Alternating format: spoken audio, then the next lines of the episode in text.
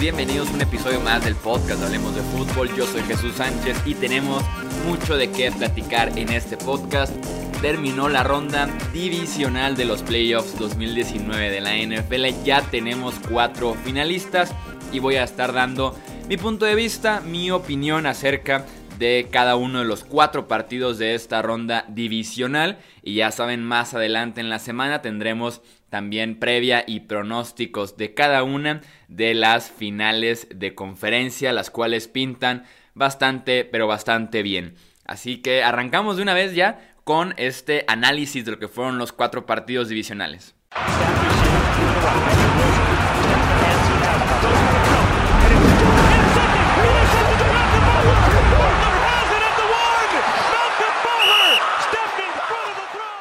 Empezamos en San Francisco, la victoria 27 a 10 contra Minnesota, la defensiva de San Francisco que conforme descansó esta semana de descanso que tuvieron en la postemporada, regresó al nivel que le dimos al inicio de la campaña. Eh, simplemente brutal lo que estuvo generando la línea defensiva de los 49ers. En el caso eh, de Nick Bosa, que fue la gran figura de esta línea, tiene dos capturas, tres golpes de coreback, dos tacleos para pérdida de yardas, un pase defendido. Eh, y además estuvo bastante activo en el juego por tierra. Y también regresa D Ford de lesión, este defensive end que adquirieron en un cambio con los Kansas City Chiefs durante el offseason.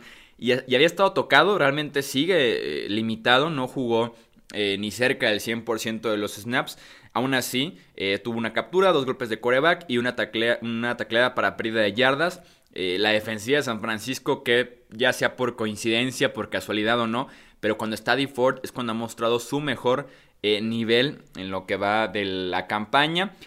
Y eso le permitió a San Francisco dictar desde el costado defensivo cada uno de los de las series de Minnesota, desde el minuto 1 hasta el 60 prácticamente se jugó al ritmo que estaba pidiendo o que estaba permitiendo la defensiva de San Francisco.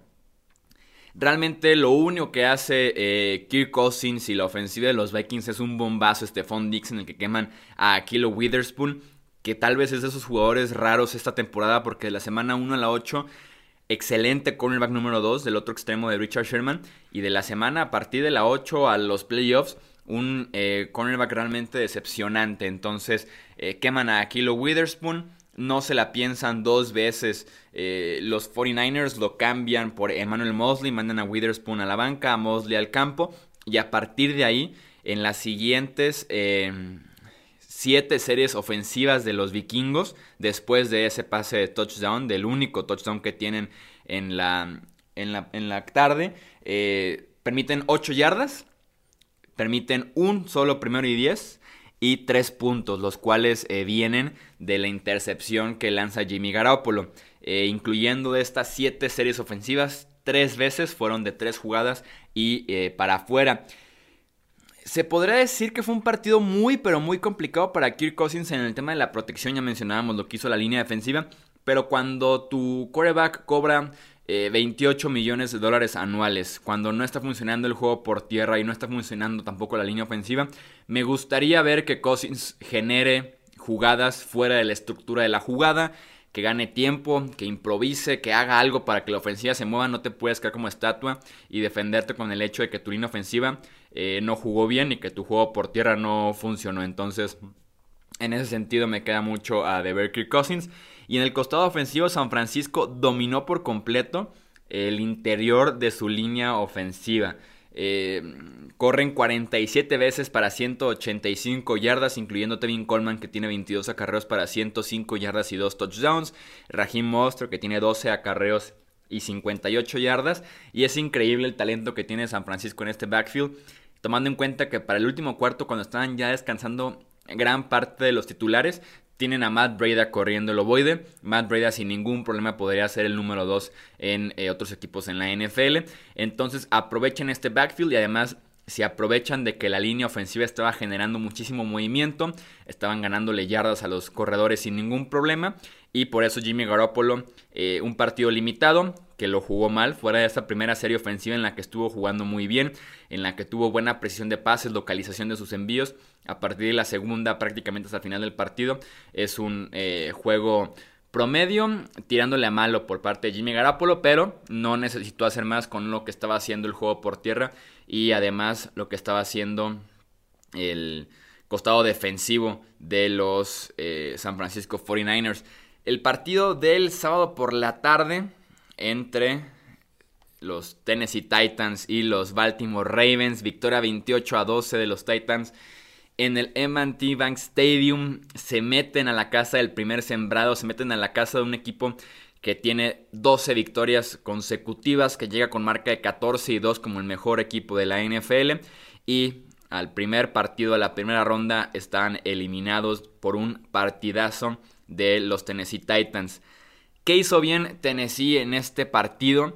Diría que lo que mejor hicieron o su crédito más grande, su mérito más grande sería alejar a Baltimore de lo que estuvo haciendo bien durante la temporada regular. Eh, si te fijas en los simplemente en las estadísticas del partido te vas a dar cuenta cómo no fue un partido convencional para los Baltimore Ravens. En acarreos, Mark Ingram tiene nada más 6 acarreos y Gus Edwards 3. Normalmente deberían de tener por lo menos arriba de 10, arriba de 15 cada uno. Lamar Jackson establece récord personal en completos, en intentos, en yardas eh, en su carrera en la NFL y eso es una mala señal porque este equipo venía de ser el mejor equipo corriendo en la historia de la NFL y pone a su quarterback a lanzar 59 veces el ovoide, completo 31. Vienen dos intercepciones, las cuales son culpa de Lamar Jackson. Viene un fumble también buscando un receptor en la bolsa de protección, también es culpa de Lamar Jackson. Entonces, Tennessee obligó a Jackson y compañía a lanzar el ovoide una y otra y otra vez, alejarlos de ese potente juego por tierra y sin duda alguna les funcionó bastante, pero bastante bien. Y creo yo que el problema es que Tennessee con esta ventaja que toma de 14-0, cuando apenas estaba iniciando el segundo cuarto, en la primera jugada del segundo cuarto, me da la impresión de que Baltimore se desespera y me da la impresión de que se sienten en un hoyo más grande de lo que realmente era. Un 14-0 con tres cuartos completos por jugar no es gran cosa, sí es una diferencia importante, pero es una diferencia que se puede remontar sin ningún problema hasta antes del medio tiempo o iniciando el tercer cuarto. Siento que Baltimore se desespera, se desespera Lamar Jackson porque no está bien que en cada jugada optativa se estaba quedando con el ovoide, con todo y que Mark Ingram no estaba al 100% eh, y que Gus Edwards fue quien jugó gran parte de los snaps, pero no puedes como como, como, como, coreback lanzar 59 pases y además tener 20 carreras. Creo que se desespera demasiado temprano Lamar Jackson con todo y que los Ravens tenían una posibilidad real de empatar el partido iniciando el tercer cuarto. Es una, es una serie de jugadas que prácticamente eliminan las posibilidades de Baltimore. Les platico. Inicia el tercer cuarto y Baltimore tiene una serie ofensiva de 13 jugadas de 68 yardas y se meten hasta la 19 de Tennessee. De aquí tiene una decisión importante porque se pone en cuarta y uno ya dentro de la zona roja de los Titans deciden ir por ella, creo que creo es la decisión correcta, sobre todo porque es un equipo que en temporada regular había convertido 8 de 8 en cuartas oportunidades y una yarda por avanzar.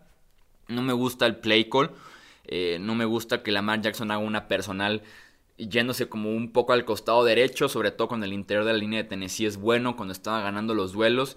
Creo que mejor lo hubieras puesto en campo abierto, aprovechar esa agilidad.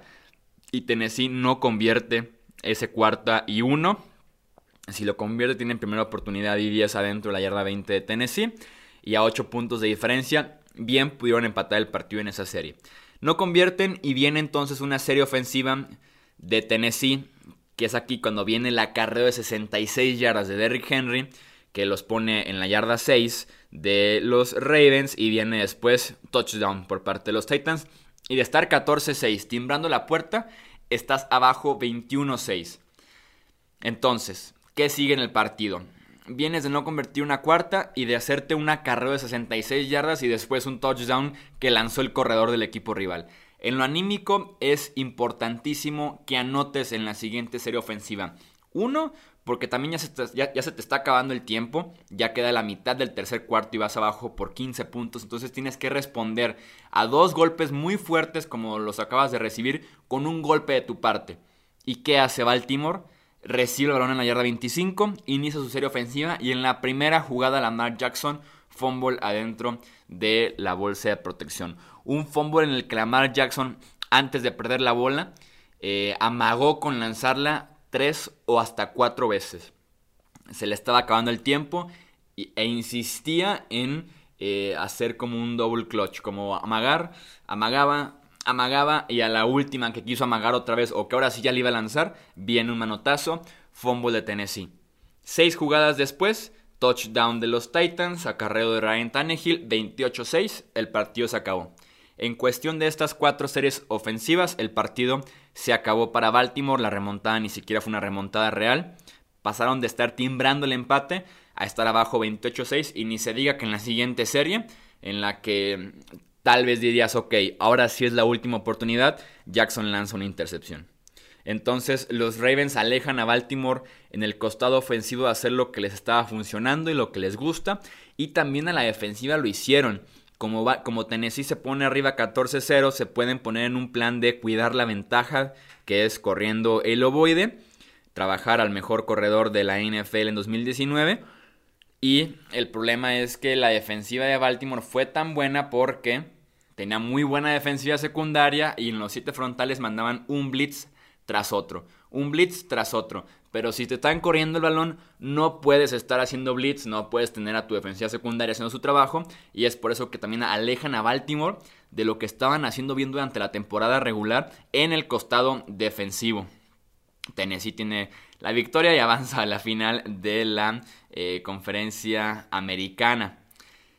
Tenemos después un partido eh, de los más locos, por lo menos que yo he visto en un rato en la NFL, y es la victoria 51 a 31 por parte de los eh, Kansas City Chiefs contra los Houston Texans. Un partido que inició Houston ganando 24-0, aprovechándose por completo de los errores de los Chiefs. Ahora sí que la única manera en la que los Chiefs podían perder este partido era si se estaban equivocando una y otra vez. Y lo hicieron contra Houston y además errores costosos.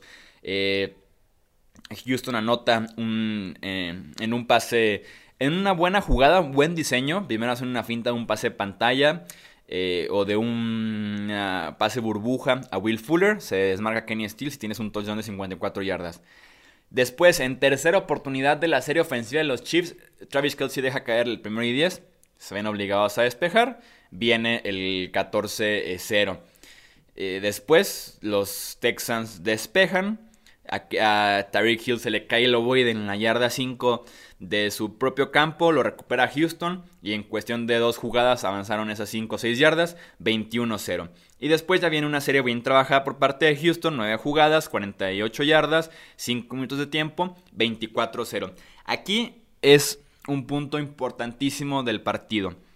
Houston estaba enfrentando un cuarta y una en la yarda 13 de Kansas City, ganando 21-0. Creo que la decisión correcta era jugársela. Porque en algún punto Kansas City se iba a dejar de equivocar y en algún punto iban a empezar ellos a hacer puntos. Entonces, como tú, tú siendo Houston, de un 21-0 a un 24-0 realmente no hay mucha diferencia.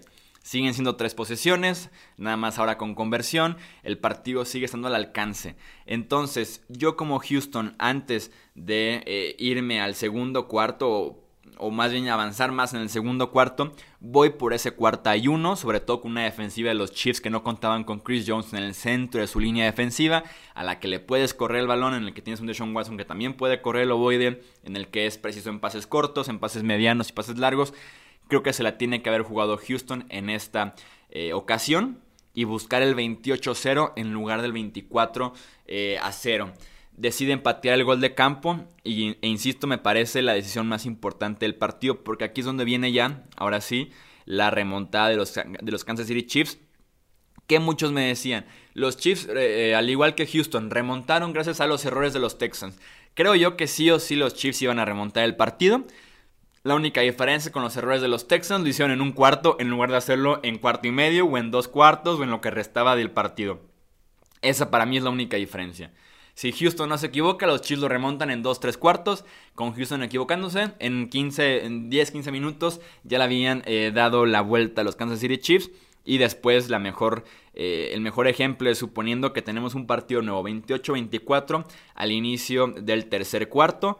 Y los Chiefs hacen en sus primeras series touchdown, touchdown, touchdown, gol de campo. Yo les dije en la previa, tanto en YouTube como aquí en el podcast, que se venía un partido legendario de Patrick Mahomes contra esta defensiva secundaria, que no taclea bien, que no cubre bien, que los quemaron varias veces durante la temporada y en efecto tenemos un partido de 5 touchdowns de eh, Patrick Mahomes. Era, se veía venir y Houston tenía que aprovechar no jugando defensiva, sino más bien queriendo hacer más puntos y también Aplausos para la defensiva de los Chiefs, que como les decía también en la secundaria no lo hacen nada mal. Es un equipo peligroso en ese aspecto y supieron aguantar a Houston, que después de ponerse en ese 24-0, tienen, eh, se la juegan en cuarta y fallan. Tienen fumble, despeje, gol de campo fallado, despeje, touchdown, cuarta oportunidad no convertida, cuarta oportunidad no convertida, cuarta oportunidad y se acaba el partido. Entonces, excelente partido en ese aspecto por parte de los Kansas City Chiefs. Que es que se estaban disparando solos en el pie, pero ahora cuestión nada más de dejarse equivocar para poder eh, avanzar a la final de conferencia. Y para cerrar tenemos el triunfo 28 a 23 de los Packers sobre los Seattle Seahawks. Eh, un partido en el que los Packers también toman la ventaja eh, temprano. Que lo hemos visto antes en los partidos de Green Bay. El hecho de que inicien fuerte y poco a poco el otro equipo se vaya metiendo al partido. En ese aspecto me sigue quedando muchísimo de ver Matt LaFleur, eh, Aaron Rodgers y el resto de la ofensiva de Green Bay. Eh, me acuerdo nada más de los partidos de los Raiders, del partido de los Chicago Bears, en el que los eh, Packers tienen ventaja fuerte y se encargan de cuidarla porque su ofensiva se apagó por completo. En este caso tienen ventaja de 21-3 al momento de irse al, al medio tiempo con un Aaron Rodgers que estuvo jugando tal vez su mejor partido que le hemos visto en toda eh, la campaña, trabajando a Adams en rutas eh, largas, sobre todo eh, cuando el balón voló más de 10 yardas el pase de Aaron Rodgers, estuvo 6 de 6. más de 100 yardas, tuvo por ahí también un touchdown, entonces fue realmente efectivo lo que hizo Aaron Rodgers, sobre todo en la primera mitad, y después permiten que Russell Wilson remonte este encuentro o que se acerque a los Green Bay Packers, eh, porque literal la ofensiva de los Seahawks es Russell Wilson y ya. Era un equipo que estaba muy limitado entre lesiones, entre el talento en general del roster y de alguna manera también limitado por el cocheo que viene desde el lateral de Pete Carroll y de Brian Schottenheimer cuando hablamos del coordinador ofensivo. Entonces, Russell Wilson mete a los Seahawks de regreso a este partido, los pone 28 a 23 eh, todavía con cerca de 10 minutos por jugar. Pero los Green Bay Packers hacen lo suficiente, sobre todo en esa última serie ofensiva que los eh, Packers es de 9 jugadas, 42 yardas y se acaban los últimos 3 minutos eh, por jugar. Tenemos tercera y 8. Aaron Rodgers consigue un pase adelante Adams de 32 yardas.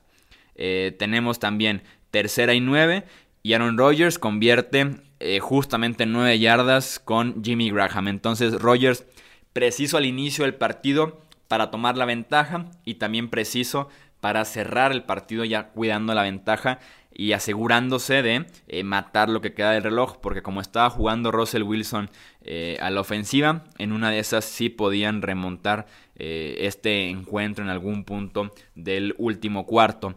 eso nos deja las finales de conferencia para el próximo domingo, Tennessee de visita en Kansas City. Ese partido es el domingo a las 2.05 hora del centro de México.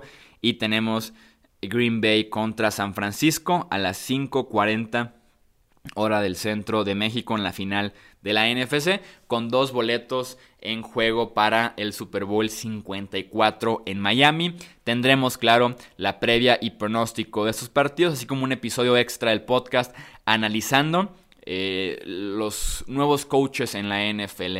Ya se llenaron oficialmente las vacantes y quiero hacer un ranking, quiero dar mis comentarios acerca de eh, cómo es que estos coaches estarán en su primera eh, temporada, dar mi opinión de cómo llegaron hasta ahí y también qué esperar de ellos en su primer año en el trabajo. Eso es todo por este episodio, nos escuchamos en el próximo. Hasta luego.